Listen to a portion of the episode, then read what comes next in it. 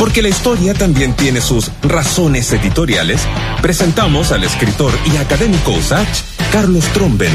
Siempre en la 94.5, la radio de una historia que cambia. Así es, porque el 11 de mayo es una fecha pero muy importante en lo que podría ser ya nuestra historia contemporánea. El 11 de mayo de 1983, o sea, hace exactos 38 años, se realizó la primera protesta nacional contra la dictadura de Pinochet. Y eso recordaremos hoy con don Carlos Tromben, periodista, escritor, también académico de nuestra universidad, amigo de la casa Trombones. ¿Cómo estás? Bienvenido. ¿Cómo está, querido Freddy? Oye, 38 años ya, yo estaba, yo estaba en. A ver, ¿qué puso? Está aquí, segundo medio, tercero medio. Yo idem. Eh, por eso es una caída, es una caída de, de carné fuerte recordar estos momentos tan pivotales de la adolescencia de uno que ya han pasado casi toda una vida. Y lo recuerdo como si fuera ayer. Yo, bueno, yo estaba en el Instituto Nacional y a partir de estas protestas del 83 nos ponían a la salida del colegio una micro de, de fuerzas especiales pero así a la salida, si era, uno salía, sacaba el pie y estaba la, estaba la, micro ahí, dos, una, al menos una micro, ¿no? En la puerta del colegio. Bueno, hay que recordar el contexto, ¿no es cierto? Esto, este fue una movilización convocada por la Confederación de Trabajadores del Cobre, ¿no? Y fue la primera movilización de esta naturaleza contra el régimen autoritario, dictatorial, eh, y en distintas partes del país, ¿no es cierto? Se fueron sumando estudiantes, eh, trabajadores, desempleados, incluso dueñas de casa, ¿no es cierto?, eh, de esta, en esta protesta motivada fundamentalmente, además por lo, más que por lo político, por las durísimas condiciones económicas imperantes en ese momento. Claro. Si estamos hablando de, de una, una crisis total, ¿no? Desde el 82 en adelante, eh, cierre de industria, comienza esta llamada revolución del neoliberalismo con, con mucho apoyo a la empresa sobre el los trabajadores y una crisis profunda de, de la economía también, una recesión completa. No, fue, fue gigantesco porque, tal como tú dices, el 82 eh, colapsó el, régimen cambiario que se había establecido, lo había establecido el equipo Chicago Boys, el 79 con un régimen de tipo de cambio fijo a 39 pesos, ¿no es cierto? Y eso provocó una serie de cosas que en el 82 esto se desmorona, ¿no? Y, y, la economía cierra con una caída del PIB, ¿no es cierto?, del 14%, peor incluso que la, recesión anterior del 75, un desempleo fuera de control, uno de cada cinco trabajadores sin, sin empleo, o sea, ese era el nivel. Increíble. ¿eh? Bueno, yo me acuerdo, mi, mi papá en esa época eh, se había comprado un auto en, cuota, obviamente, ¿no? Pero se lo había comprado en dólares porque porque era era habían dicho no la dictadura que, que el dólar no iba a subir porque habían rumores no ay toda la gente compraba en dólares eh, encalillado no y al final terminó pagando con Mercedes-Benz, ¿no? Porque el, dólar sube de 39 pesos a no sé cuánto, llegó a su, como, pero muchas veces más llegó a costar el dólar.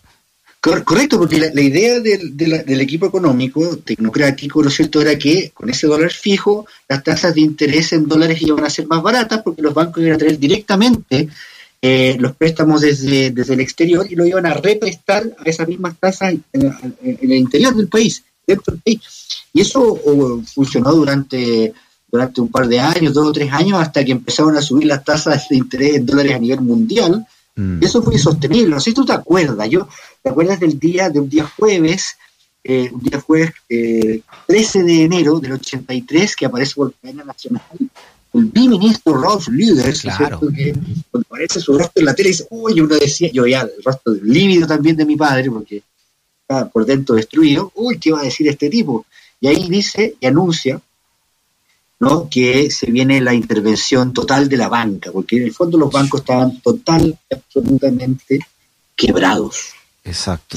Bueno, una intervención de la banca que significó salvar a los, salvarlos, ¿no? Con, plata de todos nosotros. El, el, Estado va y salva la, salva la banca. Claro, fue exactamente esa, esa la salida, ¿no? Eh, porque los bancos al traer estas grandes sumas de dinero del extranjero, lo prestaban, ¿no es cierto?, a los populares, pequeños préstamos hipotecarios o de consumo, pero grandes préstamos a las empresas y generalmente a las empresas de los mismos grupos de los bancos, ¿no? Claro. El grupo Cruzar la Raíz, el grupo VHC y otros de menor tamaño, pero entonces estos préstamos cruzados se fueron tornando eh, impagables y con eso se generó este problema de la cartera vencida de la banca que alcanzó unas dimensiones descomunales, como, como no podían pagar las personas sobreendeudadas, no podían pagar empresas tampoco, eso fue como una caída de todo un castillo de naipes. Entonces la única manera de evitar esta, este colapso total fue inyectar plata del, fisco en los bancos. Claro, y, comienza también la, lo que María Olivia Monker eh, señala en su libro, el, el saqueo de, de, las empresas del Estado en manos de los grandes grupos económicos, dentro de toda esta, esta vorágine, ¿no? de, esta, de esta doctrina del shock que se producía en esta primera mitad de los 80. Claro, eso, eso el, el, todavía no ocurría el 83, un par de años después cuando se, asentó este, esta, este labro, la, la, polvareda, ¿no es cierto?, bajó, ahí empezó, empezó la salida vía privatización. Pero el 83 no se sabía muy bien todavía qué iba a pasar, ¿no? Eh, y, mayo, ¿no es cierto?, marca un punto de inflexión, por, precisamente por la, por la movilización social. Esa inflexión viene dada, ¿no es cierto?, porque ya se había anunciado que el Estado iba a eh, solventar esa deuda eh, vencida de la banca y más encima iba a solventar la deuda externa que esos bancos habían contraído a nombre de los privados. Una cosa increíble. Se socializó, como tú dices, en un gobierno de, signo privatizador. Exacto. Se socializó la deuda. Una cosa increíble. Exacto. Claro, o sea, en el fondo, en el fondo todo lo que había prometido la dictadura eh, de, mejorar la economía, que con, con Allende eh, señalaban esta, eh, los, que, los que apoyaron el golpe, era un caos termina siendo, mira, mira lo que termina, ya había habido una, una tremenda recesión en el año 75 y ahora esta, esta donde no sé cuánto habrá caído el, el PIB, ¿no? Pero, pero fue, fue enorme, ¿no? No, sí, fue el orden del 14%, y, y claro, y el, y el, y el pago, o sea, digamos, la, quien solventó este ajuste, este brutal ajuste, fueron las personas, ¿no es cierto? En otras palabras, las grandes deudas de unos pocos fueron solventadas por todos, incluso por los que pagaban impuestos, no, no, no, pagaban más impuestos que el IVA del pan, ¿no es cierto? Mm. Todos los ciudadanos, eh, desde los más modestos, terminaron pagando la cuenta de la irresponsabilidad de unos pocos, ¿cierto? Sí, sí. Oye, ¿y qué pasó acá con el con el ajuste? ¿Quién, los ajustes fiscales me imagino que tuvieron que hacerse para, para que el Estado pudiera pagarle a, a estos privados, ¿no?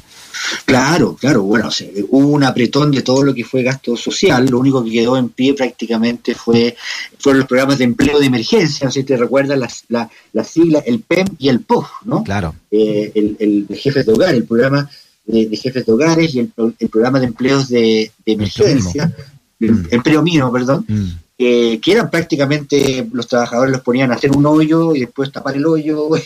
claro, claro, era, era, el chiste del momento esa cuestión. Claro, 20 personas viendo cómo trabajaba uno, que estaba haciendo un hoyo, ¿no? Entonces no había ninguna lógica, digamos, productiva en esa, en, esa actuación de mano de obra. Y eso también daría lugar, ¿no es cierto?, de lo que después sería el, el, cierre de industrias, ¿no? Porque ya venía el país desindustrializándose con, mm. con, el modelo neoliberal, esta recesión terminó de matar una gran una, lo que quedaba en pie, ¿no es cierto? Entonces ahí viene el mueve a las industrias de los prisioneros, ese video claro, ¿no es cierto? Con todas las industrias textiles abandonadas, Transformadas en ruinas. Exacto, porque el papá de el papá de, Miguel Tapia trabajaba en una de estas industrias, de estos cordones industriales y quedó sin trabajo. Entonces, en esa, esa realidad la vivieron ellos, ¿no? Como como como adolescentes también, todos nosotros en esa época, ¿no? Y, y además eh, lo, lo, conversamos, esto fue una manera también de política, ¿no? De de terminar con los cordones industriales y terminar con los grandes sindicatos. Sí, pues sin duda. Ahora, lo interesante también, desde una mirada más global, ¿no es cierto?, que esta era una crisis latinoamericana y de todos los países tercermundistas o emergentes, como se llamó después, que eh, intentaron eh, desarrollarse eh, a través de préstamos, ¿no? Préstamos que mm. al principio eran baratos y después se encarecieron. ¿Pero qué pasó? Que Chile y su equipo económico dilató mucho la solución. Y otros países latinoamericanos como Colombia rápidamente tomaron decisiones y eh, eh, de alguna manera el dolor del ajuste fue menor y más breve. El dilatarlo todo el año 82, porque se fue una decisión más rápida en el 82, el postergar los seis meses hizo que el ajuste fuese de esta magnitud, de un, de un desempleo de casi 20% de la fuerza laboral. Y por lo tanto, eh, también un estallido social que a partir de ese 11 de mayo fue increciendo, ¿no? Porque se fueron sumando más sindicatos, más gremios, más, eh, más de la sociedad civil, de la sociedad civil muy distinta a la de ahora, es decir, eh, donde el miedo jugaba un rol mucho más importante, dado la capacidad que tenía la dictadura de efectivamente asesinar y mutilar, eh, sí, sí, con, con casi total impunidad. Ahora, estamos hablando de la, del surgimiento de una, de una generación muy valiente de dirigentes sindicales ligados al cobre, los primeros, ¿verdad? Porque, ojo, o sea, estamos hablando de una dictadura, de una dictadura muy asesina, habían, habían, habían en esos años que ya llevaban, habían matado ya miles y miles de chilenos, habían matado cúpulas enteras del Partido Socialista, del Partido Comunista, por lo tanto era había que, había que, había que ser valiente, ¿no? para, para ir a la protesta y enfrentarse a esta dictadura. Sí, de todas maneras. O sea, ahora, lo, paradojal de, esto, eh, que, que, había, ¿no es cierto?, una pequeña, un sector de prensa opositora, de, revistas, ¿no es cierto?, revista Hoy, APSI, eh, Análisis, después se sumería a Cauce, ¿no es cierto? Entonces también había una gran insatisfacción en la clase media, incluso mm. había caceroleo en, en, en Providencia, en Vitacura incluso, porque todos estaban sufriendo el ajuste de una manera u otra, ¿no? Pero las represalias eh, más violentas, obviamente que se centraron en las poblaciones, en los sectores populares de la Victoria, en Villogilis, ¿no es cierto? Ahí había redadas enormes de pobladores, eh, eran sacados de, su, de sus casas, de sus viviendas a la fuerza, ¿no es cierto? Y esto comenzó precisamente en la noche del 11 de mayo, eh, la, protesta siguiente fue el 14, ¿cierto? Y, que terminó con la censura total de la noticia en televisión, en televisión, de siquiera tocar el tema de las protestas, y la detención, como tú señalas, del dirigente eh, del cobre, eh, Rodolfo Seguel, mm. el dirigente de, la mina del Teniente, ¿no es cierto? Él fue detenido eh, esa, esa, para la segunda protesta. Ya la tercera y la cuarta, ¿no es cierto?, fueron definitivamente violentas, decenas de muertes, decenas, miles de heridos y, miles de efectivos militares, militares del ejército de Chile, casi 18.000 mil efectivos fueron sacados a las calles en la protesta del, de julio, ¿no? Sí, sí no pararon mal las protestas y, no pararon mal los asesinatos, ¿no? Eh, eh, bueno, después después sabríamos ya de, los asesinatos, el caso de Goya, un par, un par de años después, eh, son quemados vivos dos jóvenes, ¿no? Que tenía, bueno, Rojas de Negri tenía mi edad cuando, cuando lo queman a los 18 años eh, junto, junto, con Carmen Gloria Quintana, eh, y, y, así, ¿no? Después, el año 86, asesinan a otro. Bueno, en fin, fue, una, fue un periodo brutal que termina eh, con la dictadura contra la pared y teniendo que decir que, bueno, plebiscito, ¿no? Que, que, muy contrariamente, como dijeron algunos dirigentes de la época, eh, de opositores, esto no se ganó con un lápiz, ¿no? Se ganó con la sangre de varias personas que lucharon a partir de los de la década de los 80 en adelante. Y antes también, los que fueron asesinados después de la dictadura, ¿no? No, es, es, que de todas maneras no resiste análisis que, una dictadura ceda en, eh, solamente por buena onda. Efectivamente, la, conflictividad, la movilización, eh, todo esto que ocurrió a partir de mayo del 83, hay que recordar que el mismo 83 la situación fue tan delicada, yo también me recuerdo, yo estaba en tercero medio, y de pronto, eh, entre mayo y julio y, mayo y julio Pinochet desapareció en la tele, no, no aparecía, desapareció completamente y en su lugar, para no eh, apareció como negociador y como cara visible del gobierno, fue nombrado Sergio Nofre Jarpa, mm. ¿no? Eh, entonces él era, era, había sido, bueno, un hombre de derecha, había sido embajador en Argentina, cargos, digamos, más bien honorarios que importantes, y lo llama a la dictadura para negociar con los políticos los señores políticos como los denostaba Pinochet, porque no, para que hubiera, para encontrar alguna salida, porque efectivamente eh, bueno, estaba acorralado, tenía la fuerza y la coerción, pero si escalaba el conflicto, iba a tener problemas internacionales de legitimidad, de obtener financiamiento del FMI, las presiones de si, esto, la, la, muerte y el asesinato escalaba a un punto de no retorno, eh, iba a ser muy difícil mantenerse a pesar de todo el poder coercitivo y represivo. Y ahí entra, comienza esa negociación con, los, con eh, la democracia cristiana, con el Partido Radical, con algunos la fracción del socialismo que estaba dentro del país, ¿cierto? Empiezan una negociación, ¿te acuerdas? El diálogo. Claro, la, sensibilidad que terminaría la concertación de, partidos por el no ante el plebiscito, ¿no? Y además ahí es muy interesante porque, eh, al igual que ocurre hoy, eh, habían aguas divididas en, todos los partidos, ¿no? La, la, DC, por ejemplo, tenía un sector muy de derecha, en la que había apoyado el golpe representado por Elwin, eh, mm. eh pero también tenía una, un ANC muy progresista, como por ejemplo el mismo Seguiel, ¿no? o los, los, los dirigentes Sí. sindicales que apoyaron esta protesta. El PS estaba dividido entre los renovados del bloque Núñez, pero también estaban los Almeida, ¿no? que eran, que eran Sí. más cercanos al ideario de, de Allende. Eh, Sí. que lo de- y, y los porque el sector progresista del PS tenían a Allende escondido como Alfo, ¿no? No, no, y, y así, ¿no? Y el PC también estaba dividido el PC en una, en una vía mucho más institucional con los que se querían seguir incluso después de, la, de llegar a la democracia, seguir con, con las armas, ¿no? O, o por lo menos con una vía no tan institucional, el, PC que terminó apoyando el no también, a regañadientes, o por lo menos el plebiscito, a votar en el plebiscito. Entonces, hay, es una época bien convulsionada también, ¿no? de muchas definiciones. ¿No? La misma derecha también tenía, la, ¿te acuerdas? Tenía la división entre duros y blandos, ¿no?